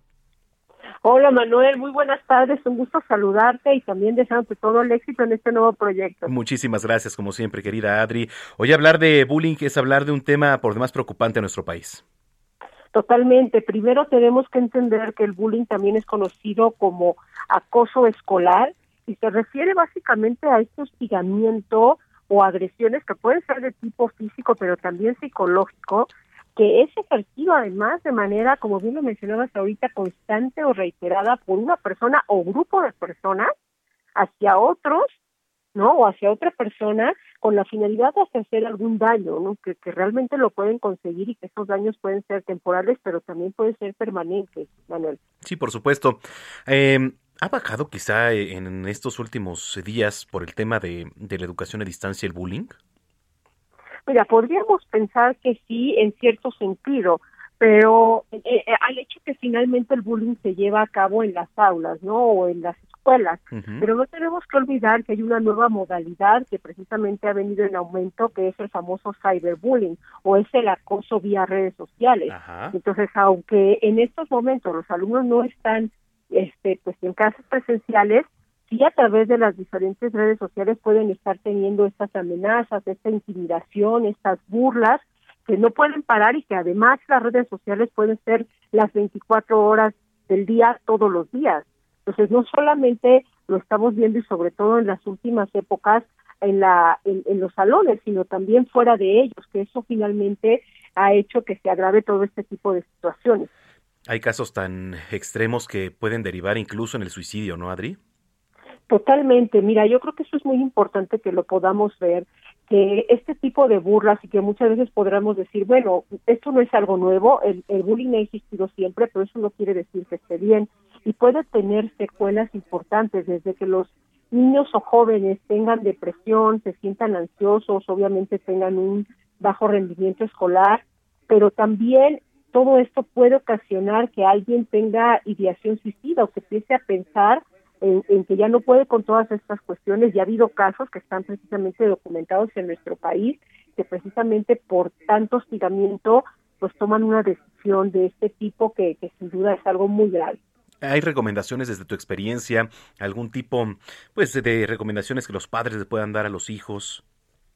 Sí, hay, recomendaciones y a mí me gustaría decirlas en, en, dos sentidos, porque evidentemente nos preocupa aquella, aquel, aquel niño o aquel joven que está sufriendo bullying, pero también aquel que lo ejerce y que muchas veces esa es la raíz y no le y no la estamos atacando. Entonces enseñar a nuestros hijos la capacidad de empatía, enseñarles también que debemos ser tolerantes ante la diversidad, que todos tenemos y podemos sentir y pensar cosas diferentes una, una de las cuestiones también es que los niños o los jóvenes se acerquen a estas redes de apoyo a sus padres, a sus amigos, para contar eh, en determinado caso están sufriendo ellos bullying.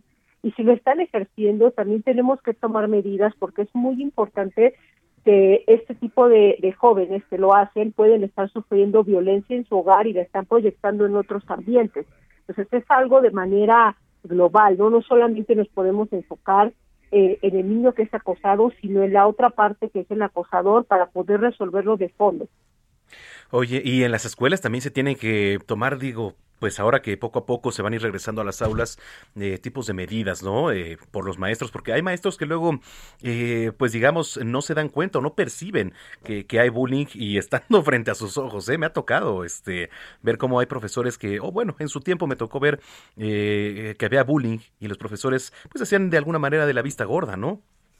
Sí, o que, que lo minimizan. O lo minimizan, exacto. Que lo minimizan y que dicen, bueno, no, no, no pasa nada, pero en realidad sí puede, sí puede ir en aumento. Por eso, ante las primeras señales de esta falta de empatía, ¿no? Que hablábamos, que, tú ya estás percibiendo eh, dentro de tu salón de clases, tienes que actuar, que esto es algo que sí nos, nos corresponde a todos, porque también nos corresponde a los medios en general este, de comunicación, a las instituciones, el poder eh, enseñarles a nuestros jóvenes y a nuestros niños que la violencia no se combate con violencia, ¿no? Que debemos de respetar al otro, que eso es de gran importancia para todos en, cuanto a nuestra formación y más en los pequeños que están aprendiendo a relacionarse con los demás. Por supuesto. Oye, querida Adri, gracias como siempre y a ver si te das una vuelta la próxima semana para que nos platiques de tu libro Mujeres Poderosas. Muchísimas gracias, Manuel. Claro, yo feliz, encantada de estar por ahí contigo. Me parece perfecto. ¿Redes sociales dónde te podemos seguir? Claro, me pueden seguir en Facebook como psicoanalista Adrián Ortiz y en Twitter como arroba Adri 5 Gracias. Te mando un abrazo, Adri. Igualmente, hasta luego. Hasta luego, son las 3 de la tarde con 36 minutos. Deportes con Roberto San Germán.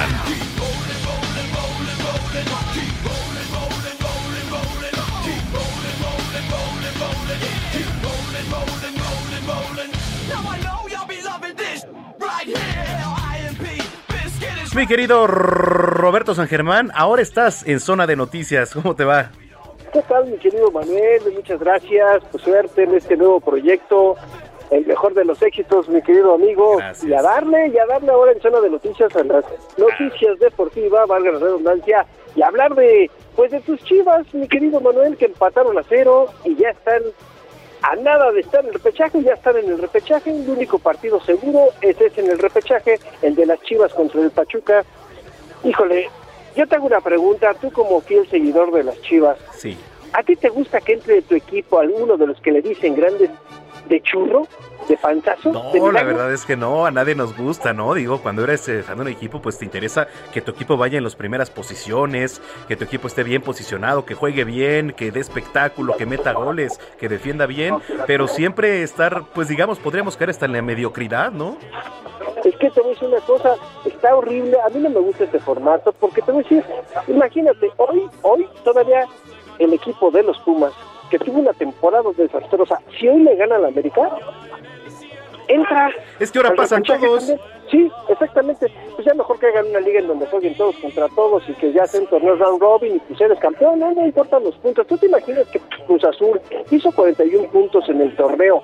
Le toca enfrentarse a un equipo como Pumas, que va a ser 23 puntos si tú quieres, Imagínate que tú casi hiciste el doble de puntos y te tengas que enfrentar a un equipo que hizo menos que tú en todo el torneo y tengas la oportunidad por un sistema mediocre y que pueda ser campeón. No, no, no, pues es que ¿en dónde pasa eso?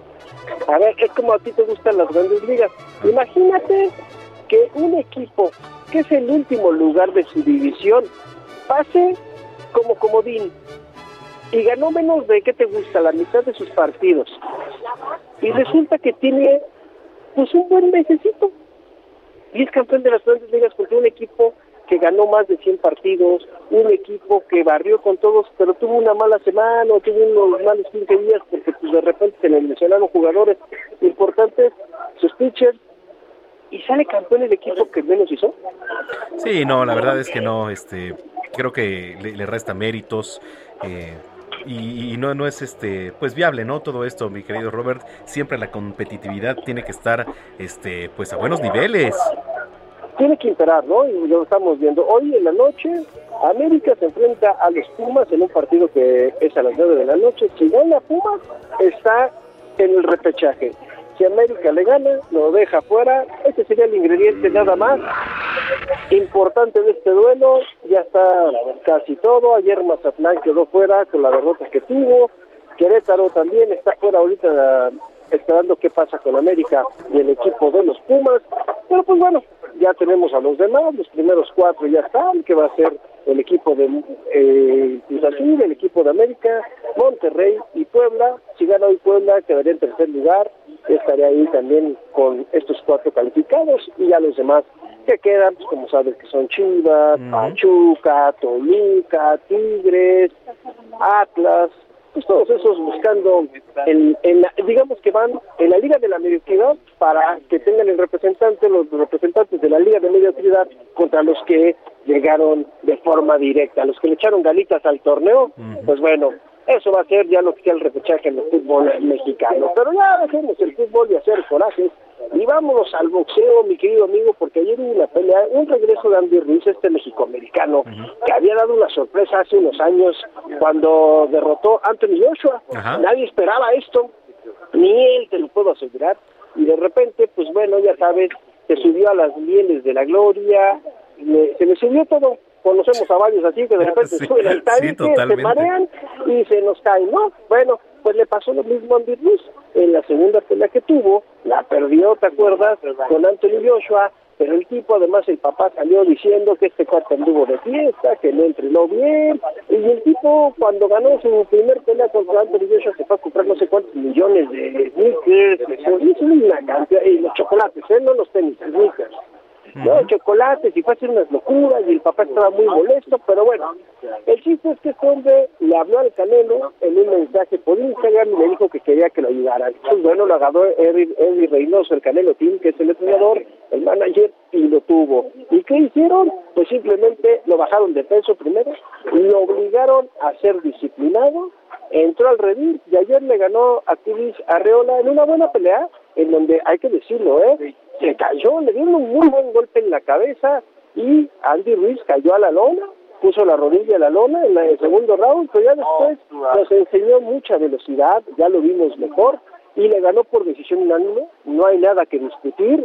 bien, por Andy Ruiz que ahora está pidiendo una, pues una oportunidad con Deontay Wilder, que no sé si pueda ganarle, ¿eh? yo también estoy viendo un poquito que tiene que trabajar más. Andy le entraron varios golpes. Cris Arreola sí lo lastimó en algún momento, se le puso pegada, pero también Cris Arreola se quedó sin gas como en el quinto round. Estaban bien cansados los dos, ¿eh? Ayer ya no podían. No, ya no podían. Es que también pone, tiene, tiene mucho que ver con el peso que tienen ellos. Claro, claro. ¿No? Su peso. Y además, eh, la gente piensa que los ves, a ellos se les ven los guantes bien chiquitos. Dicen, no, pues, ¿cuál? Los guantes de box pesan un chorro. Tú, tú pones un guantes de box y te empiezas a ver los llegues con alguien, no aguantas ni tres rounds, ¿eh? Ni tres rounds, no puedes. No, te pesan, no, Te pesan, te pesan, te pesan los, los brazos, te pesan un poquito los brazos, pero bueno.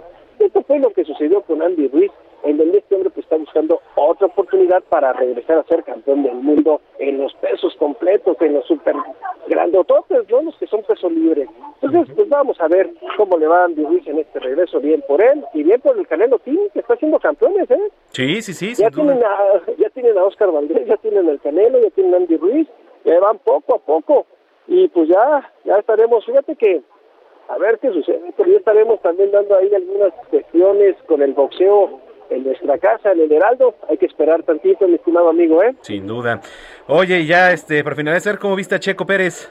Bien, buena carrera, vuelve a ser el mejor piloto del día, pero ves que tuvo unas vueltas en primer lugar. Sí. estuvo liderando la carrera, este, corrió pues, casi 50 vueltas con las mismas llantas y como son las reglas, tienes que entrar a los pits y ahí fue donde él fue cayendo, eh, arrancó mal, pero terminó bien la carrera. Ya nos dimos cuenta que el tiro derecho es Red Bull Mercedes, ¿eh? Primer lugar Hamilton, oh, segundo lugar Verstappen, tercero Jotas y cuarto Checo, y Checo quedando como el piloto del día. Eso vamos a tener todo, todo este serial. La verdad es que lo hizo bastante bien Checo, le faltó, yo no sé si fue estrategia de la misma escudería después de lo que pasó en Imola, en donde no, lo, no le dieron pues, como viada, ¿no?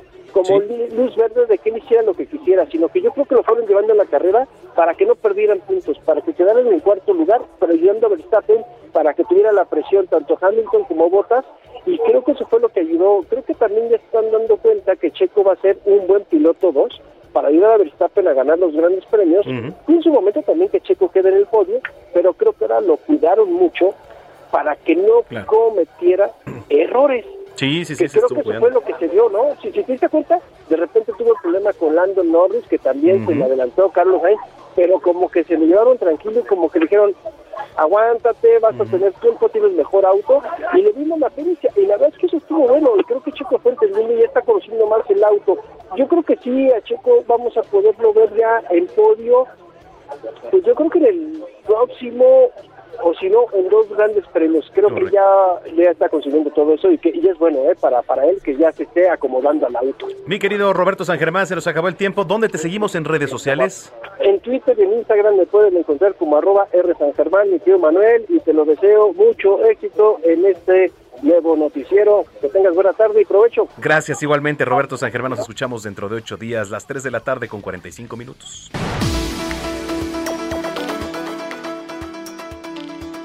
Nos da mucho gusto recibir aquí en la línea telefónica a Sergio Ochoa, actor, que nos va a platicar sobre esta obra de teatro El Cuidador. ¿Cómo estás, Sergio?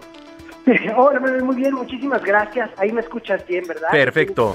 Perfecto. Pues muy bien, muchísimas gracias. Muy contento de platicar con ustedes sobre este monólogo que se va a presentar. El monólogo de El Cuidador. ¿De qué trata, Sergio? Mira, se llama El Cuidador o Mamá, las llaves del coche no van en el refri. Eh, es un título largo. Este. Y fíjate que eh, mi mamá, la actriz y comediante Leonel Ochoa, falleció de la enfermedad de Alzheimer eh, el 22 de mayo. Y yo fui su cuidador durante 10 años. estuve al tanto de su cuidado. Y bueno, es un monólogo que escribí en base a mi experiencia de estar a su lado, de acompañarle en los olvidos y de todas las cosas divertidas y profundamente pues dolorosas que uno vive cuando cuando estás a cargo de, un ser querido como cuidador, ¿no? Las las cosas que suceden. Es un monólogo de vida, un monólogo universal que conecta con, con, con las personas pues porque todos en algún momento vamos a llegar a esa gran despedida de nuestros papás. Oye, qué difícil para ti, bueno, la verdad no imagino, ¿no? El estar compartiendo todo eso tan íntimo que viviste, pero pues también este tan difícil, ¿no, Sergio? Sí, pues fíjate que eh, fue difícil en un principio, me refiero, pero el contarlo en papel, el cortarlo a través del teatro, me llena de emoción porque es un monólogo divertido, aunque aunque parece no contradictorio, es un monólogo bastante divertido porque eh, hablo de, de, de reírnos del dolor. Muchas veces para superar las cosas hay que quitarles esa pesadez y de repente darnos cuenta que también pues la vida es dura, la vida es difícil, pero cuando a la distancia ves las cosas que suceden, te puedes reír de ellas y puedes superarlas y puedes aprender de ellas y, y son momentos grandiosos. La verdad es que yo tuve la fortuna de vivir con mi madre a su lado y de estar al tanto, pues, de, de atenderla, ¿no? Verla crecer, verla de crecer y ver cómo poco a poco pues, van perdiendo esta fuerza y van, estos superhéroes de nosotros de repente van perdiendo sus fuerzas y me tocó a mí la oportunidad de poder estar a su lado y ahora yo de cuidarla, así como ella me brindó todo el cariño cuando yo acababa de nacer, haz de cuenta que ahora me tocó a mí hacer eso para ella. Sergio, ¿dónde se está presentando El Cuidador? Sí, mira, se va a presentar en Teatrix, en la plataforma de Teatrix, del 6 al 9, del 6 al 10, perdón, entonces un muy, muy, muy buen momento para verlo con los papás, para que se diviertan un rato, para festejar a, bueno, a, las mamás, ¿no? Eh, y entonces y también vamos a presentarnos en Guadalajara también, vamos a estar en Guadalajara el 8 de mayo, el sábado 8, ese es presencial y la en Teatrix va a ser a través de la plataforma, en streaming. Desde su casa lo pueden ver y de verdad van a sentir muchas emociones, se van a reír, van a llorar, eh, van a querer compartir y abrazar a sus seres queridos. Wow. podemos entrar en la página, ¿verdad? Entonces, Teatrix, ¿así es? Sí, es teatrix.mx, ¿ok? Teatrix.mx y esta es una colaboración entre el Foro Shakespeare, Teatrix y la Teatrería. Es el, dentro del Festival de Monólogos. Para todos los que están suscritos en la plataforma, no tiene costo y lo pueden ver. Si no estás suscrito, puedes verlo pago por evento. O sea, puedes meterte por, eh, según yo, 99 pesos. Sergio, pues como se dice en el argot teatral, mucha mierda. Eh, de verdad, pues la mejor de, de los éxitos. Ya está, muchísimas gracias a ti, gracias por el espacio, les mando un fuerte, fuerte abrazo y espero que vean el streaming. Gracias, Sergio, un abrazo. Abrazo grande para ustedes, cuídense. Gracias igualmente, Sergio Ochoa, actor con esta obra de teatro El Cuidador. Las 3 con 49.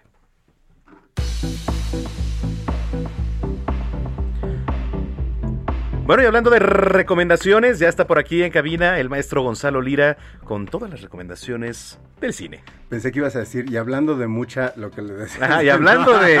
ya llegué yo. Exacto, ¿por qué llegas tarde, Gonzalo Lira? No, no, no, discúlpame, discúlpame, me confié, esta vez sí me confié, pero mira, Llegué rayando porque traigo buenas cosas. Ah, eso me parece perfecto. Traemos buenas entrevistas y sobre todo buenas recomendaciones. Creo que eh, hace, empezando, bueno, al final de esta semana, perdón, me puse a platicar con varios productores de cine mexicano que están optando por las plataformas.